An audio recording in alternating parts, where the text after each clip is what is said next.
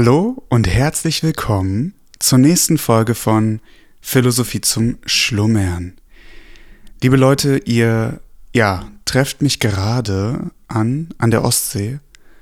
Ich bin mal wieder im Urlaub, aber zumindest nur dieses Wochenende. Dementsprechend bin ich mal gespannt, wie die Qualität der Aufnahme hier auch im Zimmer ist. Es ist wahrscheinlich ein bisschen mehr Schall als sonst und auch ja, in Zukunft kann sich da eventuell ein bisschen was verändern. Zumindest vom Sound des Raumes, weil ich auch umziehen werde. Aber das soll uns erstmal nicht davon abhalten, weiterhin äh, die nikomarische Ethik von unserem lieben Herrn Aristoteles durchzugehen. Es geht um Freundschaft und lasst uns direkt in den Text einsteigen. Manche gehen in der Untersuchung über eben diese Frage weiter zurück und suchen sie mehr aus der Naturwissenschaft zu beantworten. So sagt Euripides, dürres Land liebe den Regen und den hehren Himmel treibe die Liebe, wenn er regenschwanger sei, zur Erde sich zu senken. Und Heraklit sagt, Widerstrebendes tauge zusammen, aus dem Verschiedenen entspringe die schönste Harmonie und alles entstehe auf dem Wege des Streites. Ist ja auch witzig, also vielleicht stammt ja aus dieser Annahme, ne, also das Widerstrebendes tauge zusammen und aus dem Verschiedenen entspringe die schönste Harmonie. Dieser Spruch, dass Paare, die beispielsweise unterschiedlich zueinander sind, eben auch, ja, vielleicht gute Paare ausmachen, ne? Also so nach dem Motto, Gegensätze ziehen sich an. Weiter geht's.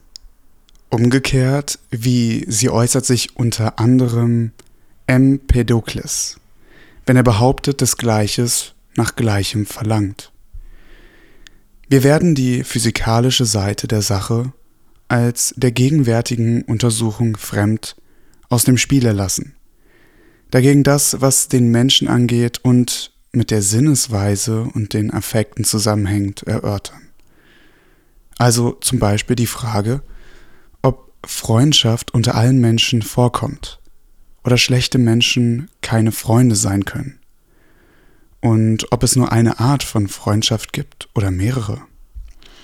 Denn die darum nur eine Art annehmen, weil sie ein Mehr und minder zulässt, stützen ihre Ansicht auf ein unzureichendes Kennzeichen, da auch was der Art nach verschieden ist, ein Mehr und ein Minder zulässt. Von solchem war vorhin die Rede. Vielleicht können wir hierüber ins Klare kommen, wenn wir zuvor erkannt haben, was das Liebenswerte ist. Denn nicht alles wird geliebt und ist demnach Gegenstand der Freundschaft sondern nur das Liebenswerte. Dieses aber ist entweder gut oder lustbringend oder nützlich.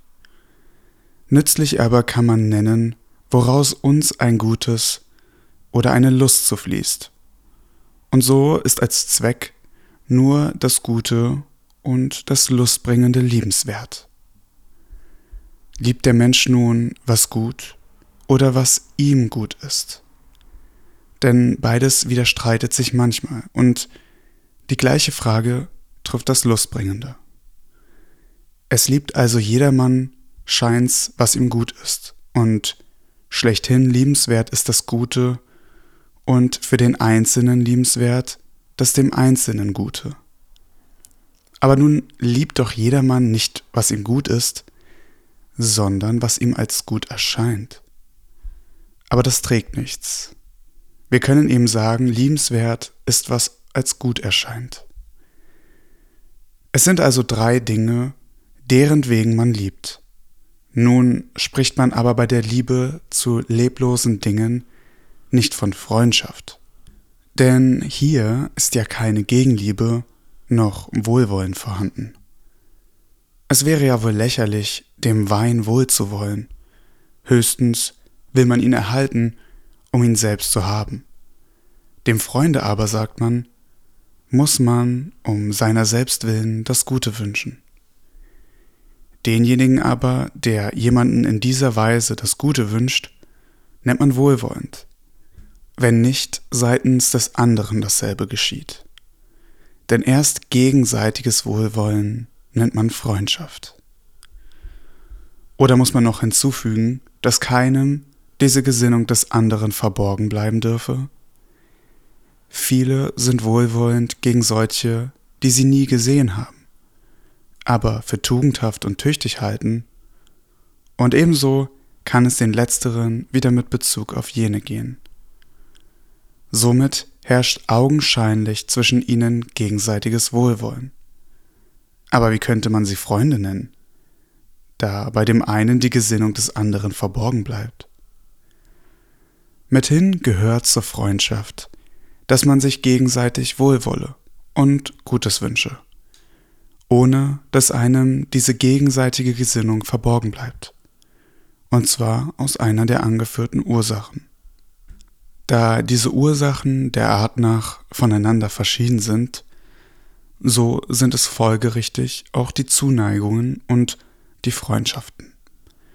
Demnach sind drei Arten der Freundschaft entsprechend der dreifachen Beschaffenheit des Liebenswerten. Da es bei jedem Liebenswerten eine Gegenliebe gibt, die nicht verborgen bleibt und die sich Liebenden sich unter der Rücksicht Gutes wünschen, unter der sie sich lieben. Die sich also dessen Nutzens wegen lieben, lieben nicht einer den anderen an sich, sondern insofern als ihnen voneinander Gutes widerfährt.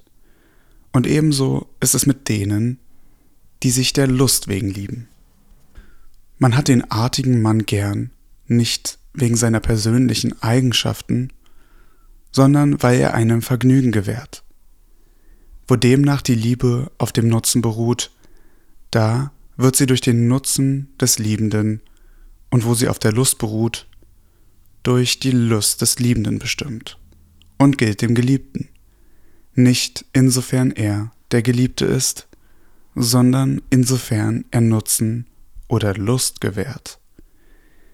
Diese Freundschaften sind demnach nur mitfolgend solche, denn in ihnen wird der Geliebte nicht darum geliebt, weil er ist, der er ist, sondern weil er in einem Falle Gutes, in anderem Falle Lust gewährt.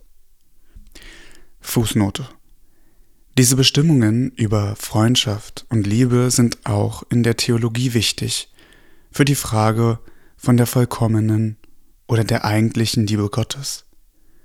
Es ist klar, dass man auch Gott um seiner selbst willen lieben muss, um ihn überhaupt zu lieben. Als ebenso klar erscheint es aber auch, dass der beste Weg, um zu dieser Liebe Gottes zu gelangen, die Betrachtung seiner Wohltaten ist.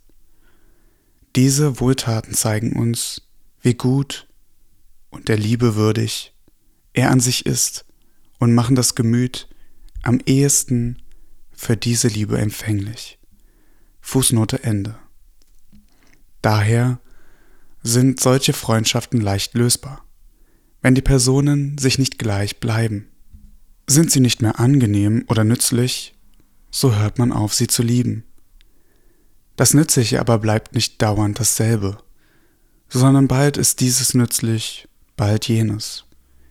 Fällt also dasjenige weg, weshalb solche Menschen Freunde waren, so löst sich auch die Freundschaft auf, weil sie durch jenes bedingt war. Eine derartige Freundschaft kommt wohl zumeist unter alten Leuten vor, da es solchen nicht um das Lustbringende, sondern um das Vorteilhafte zu tun ist, bei reifen Männern und jungen Leuten nur dann, wenn sie auf ihren Vorteil aus sind. Freunde dieses Schlages pflegen auch, auf das Zusammenlegen nicht eben viel zu geben. Denn manchmal erwecken sie nicht einmal bei dem anderen Gefallen.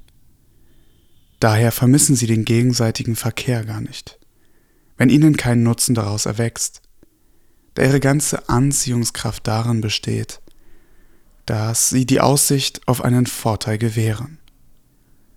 Zu dieser Art von Freundschaft zählt man auch die Gastfreundschaft. Ist auch witzig, ne? Also, dass man, also man, man spricht ja so im alltäglichen Leben beispielsweise von der Gastfreundschaft und irgendwie ist einem ja gar nicht klar, dass in der Gastfreundschaft ja auch Freundschaft drin steckt. Ne? Und das macht schon Sinn, wenn Aristoteles auch sagt, dass die Gastfreundschaft ja schon irgendwie aus diesem Nutzen heraus entsteht. Die Frage ist, nur was ist dieser Nutzen? Und gleichzeitig nimmt man ja an, dass Gastfreundschaft eher sowas Tugendhaftes ist, sag ich mal. Ne? Also, dass jemand, der gastfreundlich ist, das eben nicht aus diesem Nutzen heraus macht, sondern aus der Liebe heraus. Ne? Also interessant, dass Aristoteles das genau gegensätzlich sieht. Weiter geht's. Die Freundschaft der jungen Leute aber scheint auf der Lust zu beruhen. Denn die Jugend wird vom Affekt beherrscht und lebt vorwiegend der Freude und der Gegenwart. Mit den Jahren wird aber auch das Lustbringende ein anderes. Daher die Jugendfreundschaften sich schnell schließen und lösen. Denn mit dem Lustbringenden schlägt auch die Freundschaft um. Und die jugendliche Freude unterliegt dem raschen Wechsel. Dann sind die jungen Leute aber auch stark zur Liebe geneigt, sofern in dieser eben Affekt und Lust vorwiegen. Daher lieben und erkalten sie eben schnell, oft so, dass sie noch am selben Tage eine Neigung fassen und wieder fahren lassen. Solange dieselbe aber anhält, wollen sie mit dem Freunde zusammen sein und zusammen leben denn so gestaltet sich bei ihnen das Freundschaftsverhältnis. Vollkommen aber ist die Freundschaft guter und an Tugend sich ähnlicher Menschen. Denn sie wünschen einander gleichmäßig Gutes, insofern sie gut sind und sind gut an sich. Die aber dem Freunde um seiner selbst willen Gutes wünschen, sind Freunde im vollkommenen Sinne weil sie diese Gesinnung an sich nicht mitfolgend haben. Daher bleibt die Freundschaft zwischen solchen Menschen bestehen, solange sie tugendhaft sind, Tugend aber ist beständig. In solchem Freundschaftsverhältnisse ist jeder, der beide Freunde schlechthin gut und gut für den Freund. Denn die Tugendhaften sind gleichzeitig schlechthin gut und einander nützlich. Und in der nämlichen Weise sind sie lustbringend, sofern der Tugendhafte wie schlechthin, so auch einer beim anderen Gefallen erweckt. Denn ein jeder hat Freude an seiner und verwandter Handlungsweise. Tugendhafte aber haben die gleiche oder eine ähnliche Handlungsweise. Dass solche Freundschaft beständig ist, hat seinen guten Grund, da in ihr alles zusammentrifft, was unter Freunden vorhanden sein muss. Denn jegliche Freundschaft fußt auf einem Guten oder einer Lust, die beide dies entweder schlechthin sind oder bloß für den Freund und setzt außerdem noch eine gewisse Ähnlichkeit voraus. In ihr aber hat man alles Genannte an sich und für sich denn in ihr stimmt auch sonst alles zusammen und das schlechthin Gute ist auch schlechthin lustbringend. Da eben dieses auch das Liebenswerteste ist, so wird auch Liebe und Freundschaft dann am größten und am besten sein, wenn sie auf ihm, dem schlechthin Guten, fußt. Naturgemäß sind aber derartige Freundschaften selten, da es Männer der bezeichnenden Art nur wenige gibt. Auch bedarf es zur Bildung solcher Herzensbünde der Zeit und der Gewohnheit des Zusammenlebens. Denn nach dem Sprichwort kann man sich nicht kennenlernen, wenn man nicht zuvor den bekannten Scheffel Salz miteinander gegessen hat. Also kann man auch nicht eher aneinander Gefallen finden und Freundschaft schließen, als man sich einander als liebenswert erwiesen und bewährt hat. die sich schnell auf freundschaftlichen Fuß miteinander stellen, wollen wohl Freunde sein, sind es aber nicht, wenn sie nicht zugleich auch liebenswert sind und das voneinander wissen. Denn nur der Entschluss zur Freundschaft, nicht die Freundschaft, kommt schnell zustande. Diese Freundschaft also ist hinsichtlich der Zeit und der übrigen Bedingungen vollkommen. In ihr wird jedem seitens des anderen in allweg dasselbe und das Gleiche zuteil, wie es bei Freunden sein muss. Diese Freundschaft aber, die auf der Lust beruht, hat mit dieser Ähnlichkeit. Denn auch die Tugendhaften sind füreinander eine Quelle der Lust. Dasselbe gilt von der auf dem Nutzen beruhenden Freundschaft. Denn die Tugendhaften sind einander auch von Nutzen. Aber auch unter solchen Menschen, deren Neigung auf Lust oder Vorteil beruht, haben die Freundschaften den längsten Bestand, wenn jedem von dem anderen das Gleiche, zum Beispiel Lust, zuteil wird.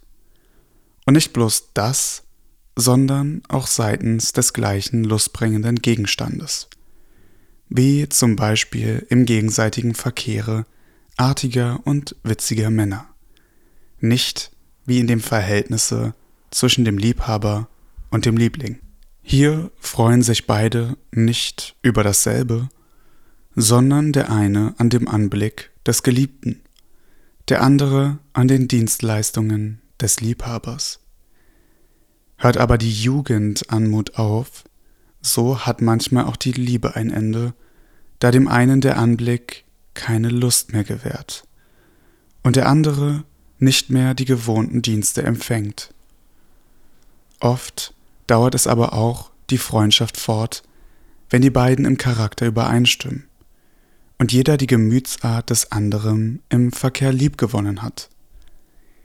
Diejenigen aber, die in ihren Beziehungen nicht Lust um Lust, sondern Vorteil um Vorteil vertauschen, sind sich weniger Freund und bleiben es auch weniger.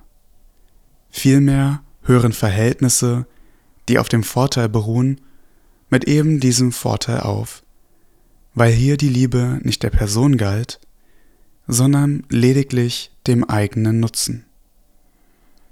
Um der Lust und des Nutzens willen können auch schlechte Menschen untereinander und gute mit schlechten und die keins von beiden sind, mit jedwedem Freunde sein, um ihrer selbst willen aber offenbar nur die Tugendhaften. Denn die schlechten Menschen finden nur darum aneinander gefallen, weil ein Vorteil für sie abfällt. Auch gegen Verleumdung ist nur die Freundschaft der Guten gefeit. Denn man glaubt einem nicht leicht in Betreff eines Mannes, den man selbst in langer Zeit bewährt gefunden hat. In dieser Freundschaft herrscht auch das Vertrauen und stete Enthaltung von Kränkungen sowie alles andere, was zur wahren Freundschaft erfordert wird. Dagegen können bei den anderen Freundschaften recht wohl Störungen vorkommen.